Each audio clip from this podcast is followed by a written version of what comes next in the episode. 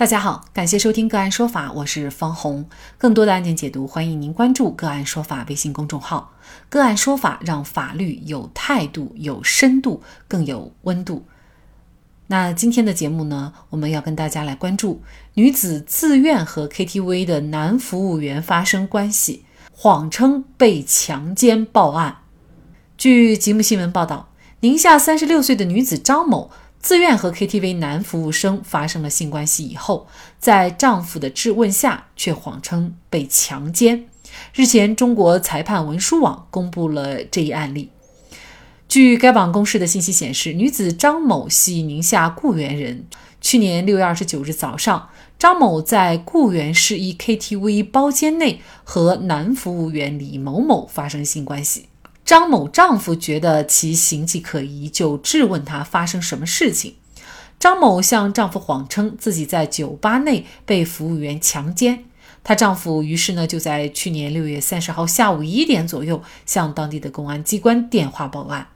随后，张某到公安机关说明情况，但在民警询问过程当中，张某仍谎称自己被李某强奸。去年七月一号，固原市公安机关决定对这起强奸案立案侦查。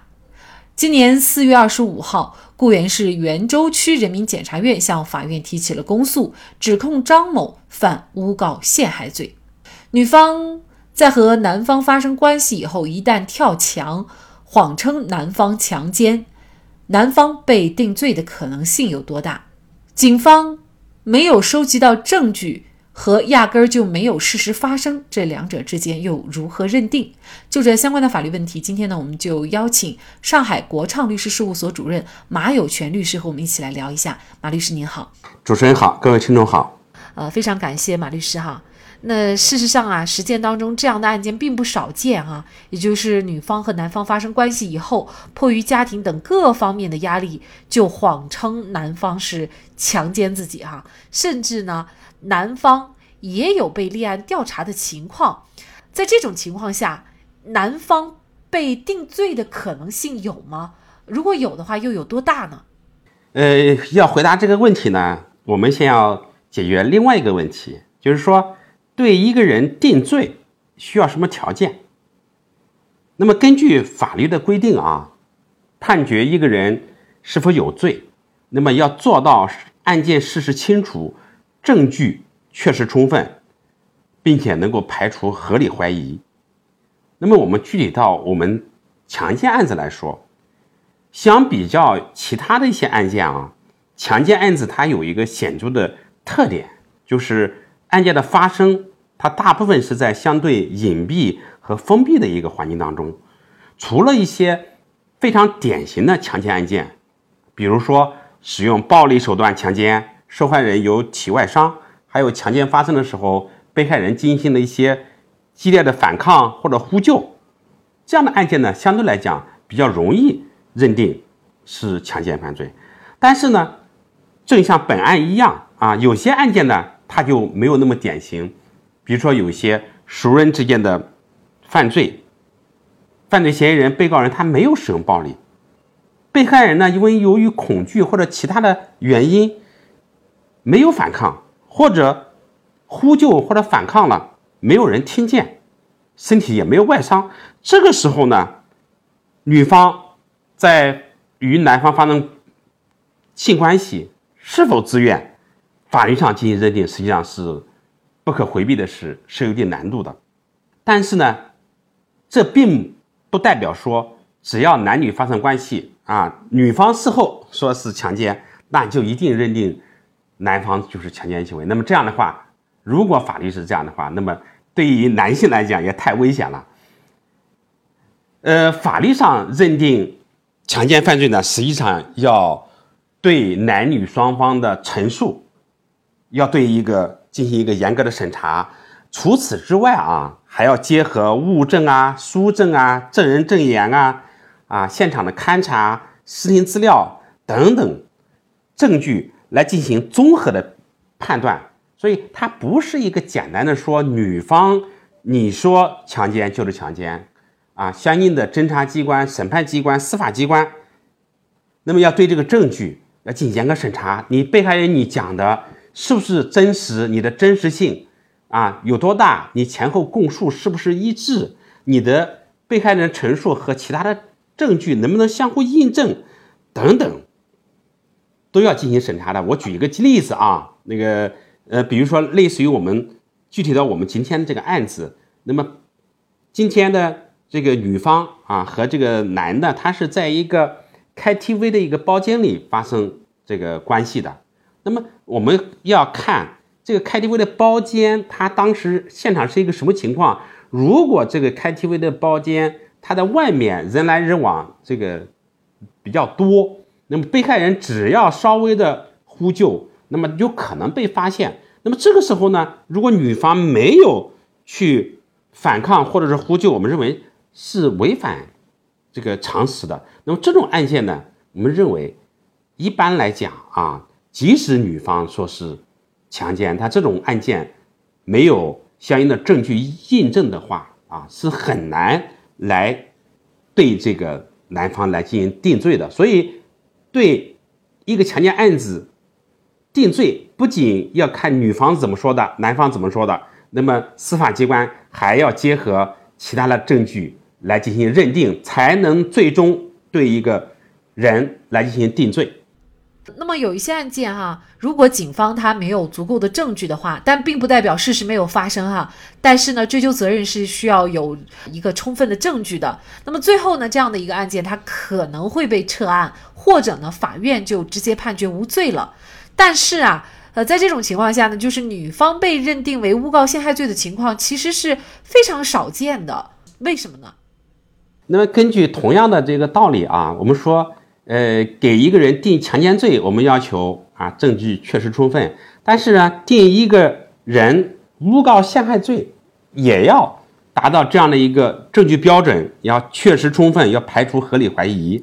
那么，如果一个强奸案件仅仅由当事人的陈述，啊，被害人说是强奸了，犯罪嫌疑人、被告人说啊，我们双方是自愿的。那么，在这样的情况下，如果是本案，没有其他的证据来进行印证，这个时候呢，根据我们的刑法的一个原则啊，叫疑罪从无的原则，这个时候呢，就有可能对被告人、犯罪嫌疑人认定他无罪。那么我现在简单来讲一下什么叫疑罪从无。那么疑罪从无呢，这个原则又叫做有利被告原则，它是无罪推定原则的一个派生的标准，讲的是现有的证据。既不能证明被追诉的被告人的犯罪行为，也不能完全排除被追诉被告人实施了被追诉犯罪行为的嫌疑。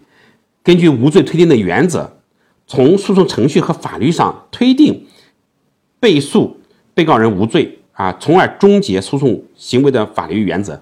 那么也就是说，一个案子如果证据既不能认定有罪，也不能认定无罪，那么这个时候法律会根据。疑罪从无啊，有利于被告原则判决被告人无罪。那么这个时候，因为这个证据不足，同样的推理也不能推定被害人说的就是假的。你认定被害人或者女方啊，认定他是有诬告陷害的这个故意这个行为，也是证据不足的。所以在这种情况下，证据不足的情况下，那么是很难对女方来进行定这个诬告陷害罪的。这是一种情况。还有一种情况呢？就是说，诬告陷害罪啊，它是有一定的标准的。诬告陷害罪它是要求啊要有情节严重，才能构成犯罪。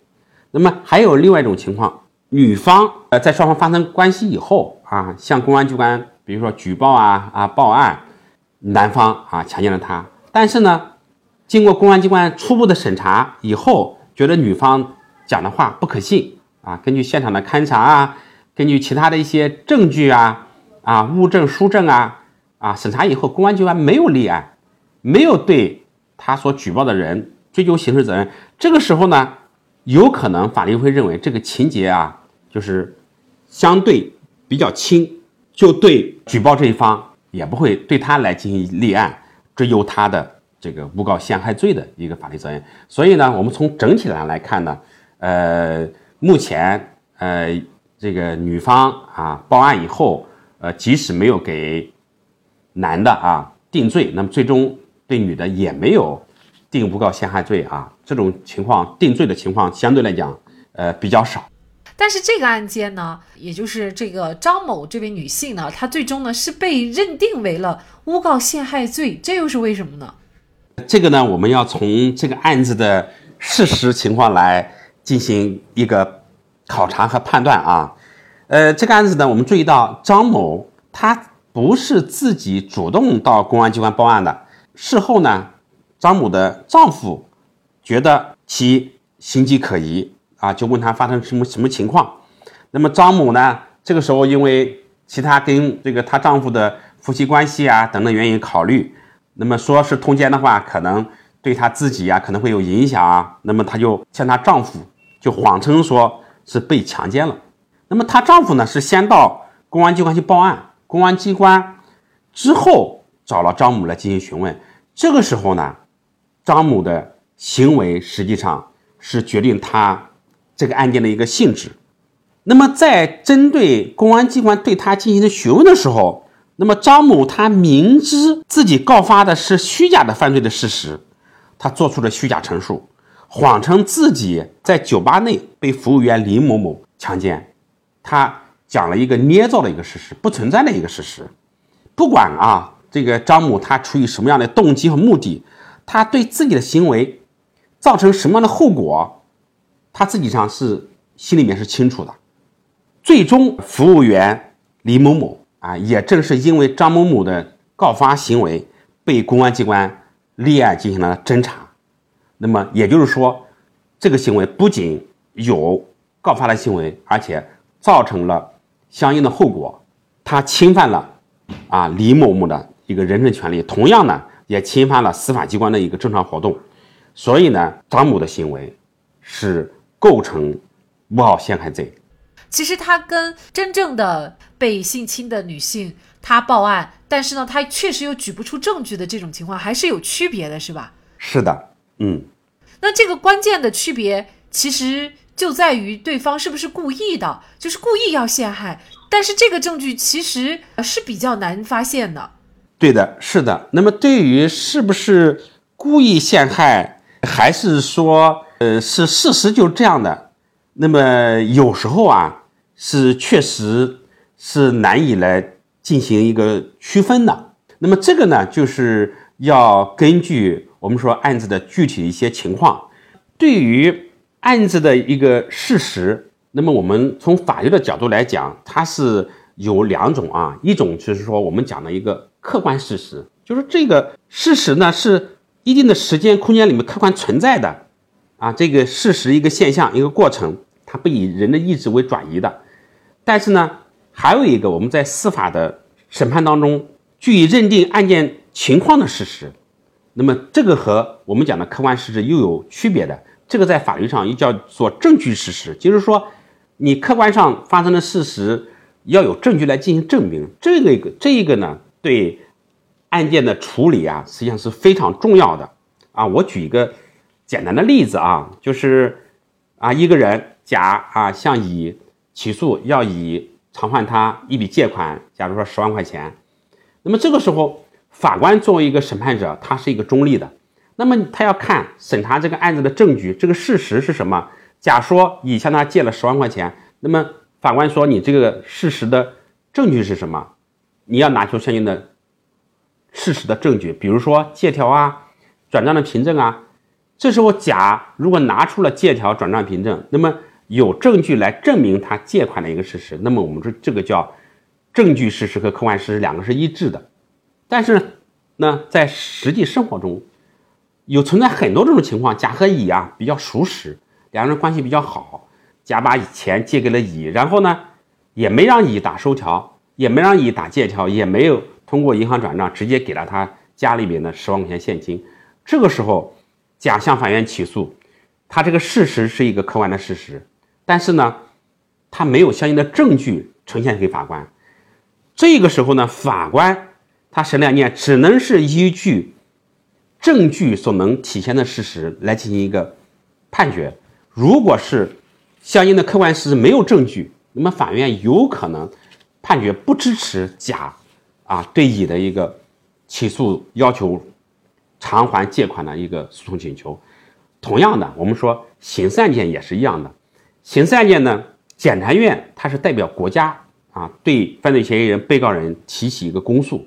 那么检察院他要对他控告的犯罪嫌疑人、被告人他的有罪的这样的一个罪名，他要进行一个举证，他有举证责任。比如说，他要控告啊李某，他构成强奸罪，他必须向法庭提交。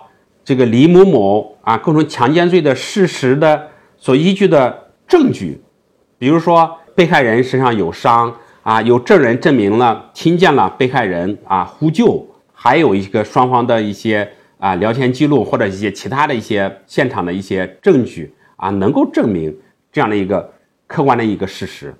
但是呢，也存在另外一种情况，就是说，虽然是。被害人有强奸的这个事实存在，但是由于证据的客观情况灭失了啊，或者说其他原因无法取得相应的证据，那么这个呢，就是讲啊，没有一个虽然有客观事实，但是没有一个证据来证明这个事实。那么这个时候，作为一个司法机关啊，他是没法对这个案件进行一个处理的，也没法最终对被告人进行一个定罪。和量刑，那么最典型的我们一个案子就是说，就是在全世界可能都比较有名啊，就是我们讲的一个辛普森杀妻案。